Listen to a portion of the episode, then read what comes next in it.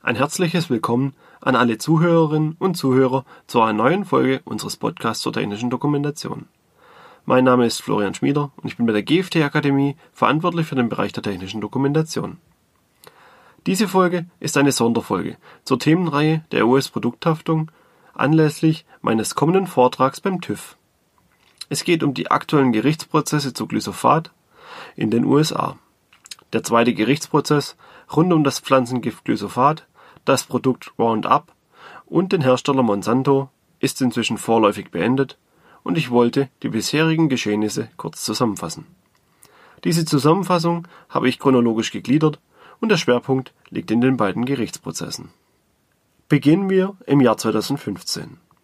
Im März 2015 veröffentlichte die IARC, die Internationale Agentur für Krebsforschung, einen Bericht, demzufolge das Pflanzengift Glyphosat für Menschen wahrscheinlich krebserregend sei.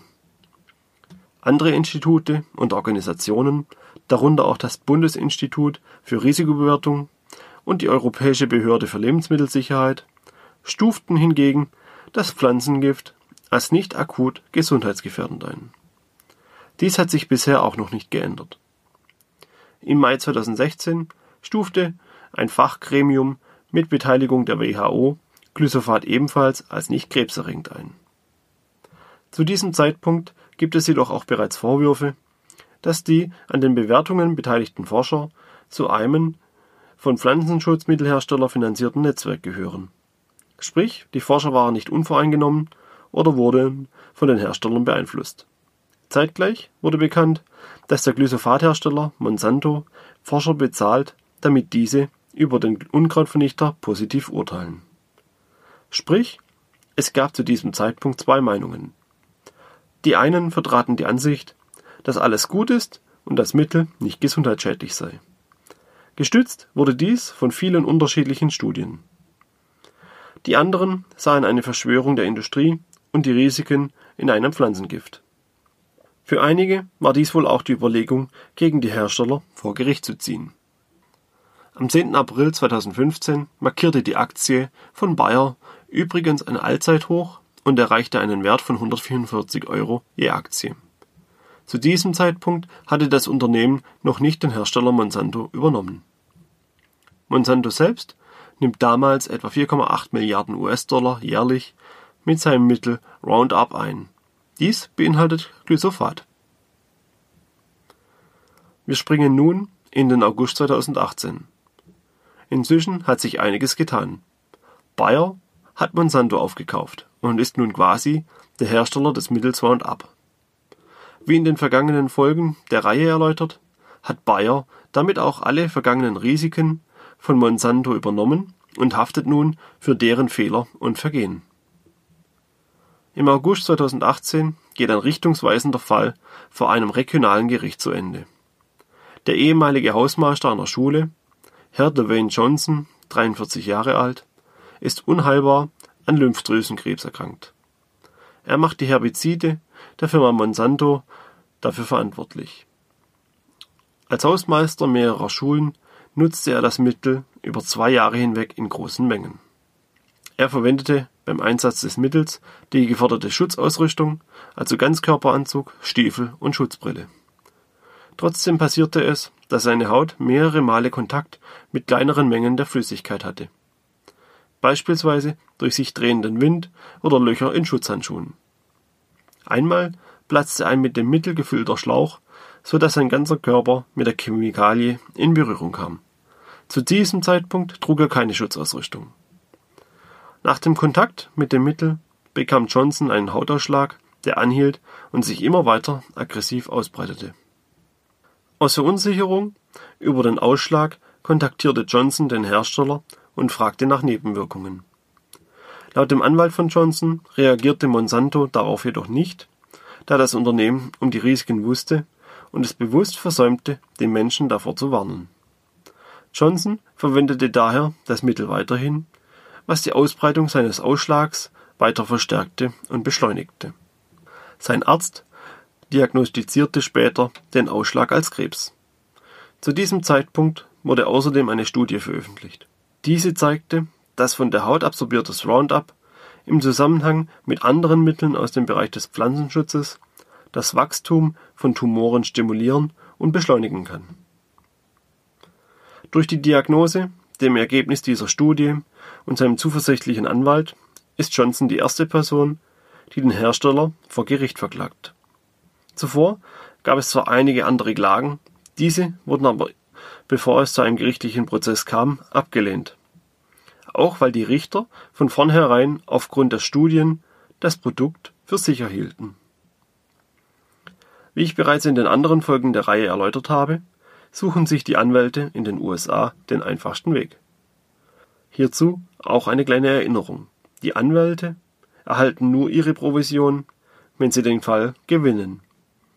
Im Falle einer Niederlage gehen sie leer aus. Wieso also geht ein Fall bis vor Gericht, wenn bereits ähnliche Fälle abgelehnt wurden? Nun, der einfachste Weg für Johnson und seine Anwälte war es, nicht Monsanto wegen dem Krebs zu verklagen. Das wäre auch finanziell für diese nicht machbar gewesen. Sie hätten Studien und Tests aufzeigen müssen, die beweisen würden, dass der Kontakt von Glyphosat zu Krebs führen kann. Daher wurde der Konzern Monsanto wegen einem Fehler to warn, dem Fehlen von Warnhinweisen verklagt. Monsanto hätte eine Krebswarnung auf das Label des Produktes setzen sollen, damit die Nutzer informiert werden und die Wahl hätten, sich dem effektiven Mittel auszusetzen oder nicht. Durch das Fehlen dieser hat Monsanto den Nutzern das Recht genommen zu entscheiden, ob und welchem Pflanzengift man sich aussetzen wollte. Durch die fehlende Warnung wäre bewusst in Kauf genommen worden, dass die Nutzer Krebs bekommen könnten. Aufgrund dieser Begründung des Anwalts von Johnson wurde der Klage dieses Mal stattgegeben.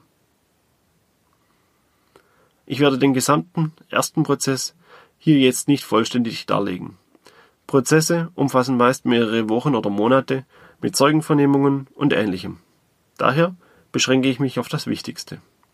Der Prozess selbst hatte bereits eine hohe Bedeutung, da es in den USA schätzungsweise 2000 Krebspatienten gab, die Roundup ausgiebig nutzten oder ausgesetzt waren. Daher war der Prozess von Monsanto mit einem gewissen Risiko verbunden. Im Laufe des Prozesses beriefen sich die Anwälte von Monsanto als Hauptargument auf die große Anzahl an Studien, die es zu Glyphosat gab und die das Mittel als sicher einstuften. Es sei daher nicht mit der Krankheit von Johnson verbunden und hätte nichts damit zu tun. Johnson und seine Anwälte kämpften mit Mitgefühl und Verständnis gegen den Konzern an. Johnson selbst sagte, dass er den Prozess als so wichtig ansehe, dass er auch bereit ist, die letzten Tage seines Lebens im Gericht zu verbringen, um zu beweisen, dass Roundup für seinen Krebs verantwortlich ist. Sie argumentierten mit der Veränderung des Lebens von Johnson und seiner Familie und wie der Krebs es verändere. Auch wurde debattiert, wie viel das Leben wert ist und für welche Summe wohl jemand mit Johnson tauschen wollte. Neben diesen Argumenten legten die Anwälte von Johnson den Schwerpunkt auf den vorhin erwähnten Fehler to Warn. Johnson wolle nicht die Verwendung oder den Verkauf von Roundup verbieten oder einschränken. Ihm gehe es schlicht und ergreifend um die Möglichkeit, dass die Nutzer wählen könnten, ob sie sich selbst, ihre Familie und Kinder der Chemikalie aussetzen oder nicht. Ohne diesen Warnhinweis würde diese Wahlmöglichkeit nicht bestehen. Außerdem sichteten seine Anwälte die Dokumente und internen E-Mails von Monsanto. Dort fanden sie eine E-Mail eines Toxikologen an einen ausländischen Verkäufer von Roundup. Darin wurde beschrieben, dass man nicht sagen könnte, ob Roundup Krebs fördere oder nicht, da man es nicht getestet habe. Die Anwälte von Johnson argumentierten damit, dass Monsanto diese Tests nicht durchführe, weil das Unternehmen befürchte, dass dies die Krebsförderung bestätigen würde. Die Anwälte von Monsanto widersprachen dieser Aussage, da die Behörden wie die EPA nicht die Prüfung von Roundup im Gesamten fordere, sondern nur von Glyphosat selbst. Dies würde Monsanto auch so erfüllen. Das Testen von Roundup wäre von der EPA abgelehnt worden, da aufgrund der Vielzahl an Chemikalien nicht festgestellt werden könnte, welche Chemikalie krebsfördernd sein könnte und welche nicht. Auch hätte die EPA über 90 Tests mit Glyphosat geprüft und festgestellt, dass Glyphosat keinen Krebs fördere. An diesem Zeitpunkt zeigten die Anwälte von Johnson dann weitere interne E-Mails und Aussagen von ehemaligen Mitarbeitern von Monsanto. Diese belegten, dass Monsanto Kontakte zu EPA-Beamte hatten und diese eine Überprüfung durch andere Regierungsbehörden verhinderte.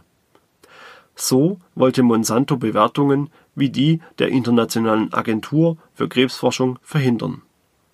Einer der EPA-Beamten prahlte sogar in einer E-Mail damit, dass er einen Orden verdient hätte, da er eine Überprüfung einer anderen Regierungsbehörde erfolgreich verhindert hätte. Weitere E-Mails belegten, dass Monsanto als Ghostwriter für Studien fungierte und diese dann von Wissenschaftlern veröffentlichen ließ, um das Produkt Roundup weiterhin als sicher verkaufen zu können. Die E-Mails legten einen Betrugsversuch seitens Monsanto nahe und wie das Unternehmen erfolgreich schlechte Forschungsergebnisse vertuschte, um ihr Produkt zu retten. Unabhängige Experten wurden ignoriert oder durch andere Expertenmeinungen überstimmt. Die E-Mails belegten, dass das Unternehmen bereits seit den 90er Jahren über die Risiken ihres Produktes informiert war und diese ignorierten. Die Anwälte von Monsanto versuchten diese Argumente mit weiteren Studien zu entkräften und auch die Ursache des Krebs von Herrn Johnson auf andere Umstände zu schieben. So wurde argumentiert, dass der Krebs von Herrn Johnson über sechs Jahre benötige, um sich zu entwickeln, und dass er nur zwei Jahre das Produkt genutzt habe. Doch auch dies konnte von den Anwälten von Johnson widerlegt werden. Der gesamte Prozess lief über 20 Tage und der Jury wurde eine Vielzahl von Studien und Gegenstudien, E-Mails und weiteren Unterlagen vorgelegt und Zeugen angehört. Am Ende gewann Johnson den Prozess gegen Monsanto. Die Jury befand das Unternehmen für schuldig und verurteilte es zu einer Schadenszahlung in Höhe von 289,2 Millionen US-Dollar. Der Betrag teilte sich dabei in 39,2 Millionen Schadensersatz und 250 Millionen Strafschadensersatz auf. Monsanto ging in Berufung. Der zuständige Richter verringerte den Betrag im Oktober 2018 auf 78 Millionen US-Dollar, änderte am Urteil jedoch nichts. Monsanto bzw. die Bayer AG hat hier ebenfalls Berufung eingelegt. Da der Fall ein großes öffentliches Interesse bekam, gab es im August 2018 übrigens bereits 5000 weitere ähnliche Klagen gegen Monsanto. Die Aktie von Bayer stürzte durch den Prozess ab und war noch rund 100 Euro pro Aktie wert. Bis Ende Januar 2019 gab es nun bereits 11.200 glyphosat-bezogene Klagen. Im März 2019 begann dann der zweite Prozess. Diesmal klagte Edwin Hartman gegen Monsanto. Der Fall ist wichtiger als der erste, da er vor dem Bundesbezirksgericht des Bundesstaates Kalifornien verhandelt wurde. Dadurch kann er als maßgebliches Urteil für andere ähnliche Fälle genutzt werden, um Schadenssumme und Möglichkeiten für Vergleiche festzulegen. Der erste Prozess hingegen war vor einem regionalen Gericht, wodurch er nicht für die zukünftige Urteilsfindung genutzt werden würde. Der Fall Hartman ist außerdem Teil eines Multidistrict-Verfahrens, in dem mehrere Fälle gebündelt sind. Dabei werden grundsätzliche Fragen, die für alle anderen Fälle gelten, vor einem Gericht geklärt und entsprechende Zeugen geladen. Die Entscheidung über grundsätzliche Fragen, etwa den Zusammenhang zwischen Krebs und Roundup, sind dann auch für die anderen Multidistrict-Fälle bindend. Über die spezifischen Fälle aber entscheiden die einzelnen Gerichte dann weiterhin getrennt. Monsanto forderte vor Beginn des Prozesses vom Richter, dass er den Fall ablehne. Dabei verwies das Unternehmen auf die Vielzahl an Studien, die Glyphosat als sicher einstuften. Der Richter lehnte das Gesuch ab, da er starke Beweise dafür sah, dass eine Jury Monsanto dennoch verurteilen könnte. Dem Richter war es zwar zweitrangig, ob das Produkt tatsächlich Krebs verursacht, sondern er legte den Schwerpunkt eher darauf, dass Monsanto die öffentliche Meinung manipuliere und jeden untergräbt, der echte und legitime Bedenken gegen das Produkt äußere. Jedoch wurde der Prozess in zwei Phasen aufgeteilt. Die erste Phase sollte festlegen, ob Glyphosat oder Roundup Krebs verursachen könnte. Sollte die Jury dies so sehen, würde es in eine zweite Phase gehen, in der geprüft werden würde, ob Monsanto eine Schuld dafür trägt und wie hoch diese ist. Experten sagten voraus, dass die Aufteilung die beste Chance für Monsanto sei, den Prozess zu gewinnen. Denn nun müsse erst bewiesen werden, dass Glyphosat oder Roundup Krebs erzeugen könnte. Die erste Phase war entsprechend von vielen Argumenten und Aussagen geprägt. Die Anwälte des Klägers führten meist einzelne Aussagen von eigenständigen, unabhängigen Experten auf, die jahrelange Erfahrung im Bereich hatten und die die Studien genauestens untersuchten. Diese waren alle der Meinung, dass Glyphosat Krebs erregen könnte. Die Anwälte von Monsanto hingegen führten Studien und Aussagen von großen Kommissionen wie der Europäischen Kommission für Gesundheit und Lebensmittelsicherheit und anderen Institutionen auf. Diese Phase ging über 14 Tage. Das Besondere in dieser Phase war, dass der Vorsitzende Richter verboten hatte, in dieser Phase über die angebliche Beziehung zwischen Monsanto und den Studien zu sprechen und auch die persönliche Geschichte von Hartmann nicht benannt werden durfte. Es sollte ausschließlich darüber entschieden werden, ob das Mittel Krebs erregt oder nicht. Das Urteil selbst schlug dabei einige Wellen an der Börse, da die Jury Monsanto verurteilte und befand, dass Glyphosat und Roundup Krebs verursachen könnte. Die Aktie von Bayer brach am Tag des Urteils um fast weitere 10 Prozent an Wert ein und war dadurch nur noch 62 Euro wert. Eine kurze Erinnerung. 2015 lag die Aktie bei 144 Euro. Das Ganze hatte also fast zwei Drittel des Unternehmenswertes vernichtet. Nach dem Urteil ging es darum, die Schuldfähigkeit und den Schuldumfang von Monsanto zu beziffern. Die Anwälte von Hartmann argumentierten mit ähnlichen Unterlagen wie im Prozess von Johnson. Die Anwälte von Monsanto hingegen hatten eine andere Strategie. Sie versuchten zu beweisen, dass Hartmann die Sicherheitshinweise auf dem Produkt missachtet und sich so bewusst selbst den Risiken ausgesetzt hatte. Über frühere aufgezeichnete Aussagen versuchten sie Hartmann zu unterstellen, dass er die Sicherheitsinformationen nicht oder nur kurz gelesen hatte. Seine Anwälte konterten wiederum mit der fehlenden Kennzeichnung, dass das Produkt Krebs auslösen könnte und fragten Hartmann vor den Geschworenen, ob er das Produkt genutzt hätte, wenn er wüsste, dass es Krebs auslösen könnte. Dies verneinte er. Des Weiteren versuchten die Anwälte von Monsanto die Erkenntnis, dass Roundup Krebs verursachen kann, auf neue Studien zu schieben. Sie wollten beweisen, dass Monsanto selbst erst mit der Studie von 2015 dies bekannt wurde und so zuvor von nichts wusste, weshalb es auch vorher keine Kennzeichnung auf dem Produkt gab. Denn Hartmann nutzte das Produkt nur bis 2012. So wollten sie die Haftung für den Krebs von Hartmann ausschließen. Zum Ende der zweiten Phase sagte Hartmann auch selbst vor der Jury aus und beschrieb das Leben mit dem Krebs und der Angst, dass dieser weiter voranschreitet. Er beschrieb die Auswirkungen der Chemotherapie und seine Frau die Folgen der Erkrankung. Schlussendlich stellte sich die Jury auch in dieser Phase auf die Seite von Hartmann und verurteilte Monsanto zu einer Strafe in Höhe von 80,3 Millionen US-Dollar. Dieser Betrag setzte sich dabei aus 5,3 Millionen Dollar regulärem Schadensersatz und 75 Millionen Dollar Strafschadensersatz zusammen. Bayer hat auch in diesem Prozess Berufung angekündigt. Stand Mai 2019 gibt es inzwischen 13.400 Klagen bezüglich Monsanto und Glyphosat.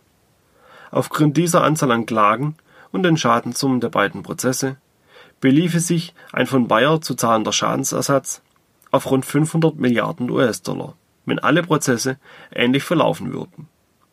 Analysten rechnen jedoch aufgrund der Möglichkeit von Vergleichen, dass Bayer durch Monsanto und Glyphosat Kosten in Höhe von 20 Milliarden Dollar entstehen werden. Kommen wir zum Ende unserer heutigen Folge. Ich finde, diese beiden Fälle zeigen sehr schön, wie sich ein solcher Fall auswirken kann. Aufgrund der großen öffentlichen Aufmerksamkeit der Prozesse sind die Möglichkeiten und Argumente der jeweiligen Parteien einsehbar und auch gut nachvollziehbar. Der Fall zeigt schön, wie ein Haftungsfall entstehen kann und sich dieser im Laufe der Zeit entwickelt. Und all das nur, weil eine Produktkennzeichnung gefehlt hat. Das zeigt, wie wichtig Kennzeichnungen auf einem Produkt oder in produktbegleiteten Unterlagen wie Betriebs- und Gebrauchsanleitungen sein können. Wäre Roundup korrekt gekennzeichnet, wäre es vermutlich nie zu diesen Prozessen gekommen. Auch das Recht auf die Nachforschung in firmeneigenen Unterlagen wie E-Mails zeigt seine Wirkung in diesen Fällen. Die Beeinflussung der Studien hatte meiner Meinung nach bestimmt Einfluss auf die Bildung des Urteils der Geschworenen. Und nun sind wir wieder am Ende der heutigen Folge. Ich hoffe, Ihnen hat diese Folge gefallen und sie war nachvollziehbar für Sie. Vielen Dank fürs Zuhören. Bis zum nächsten Mal.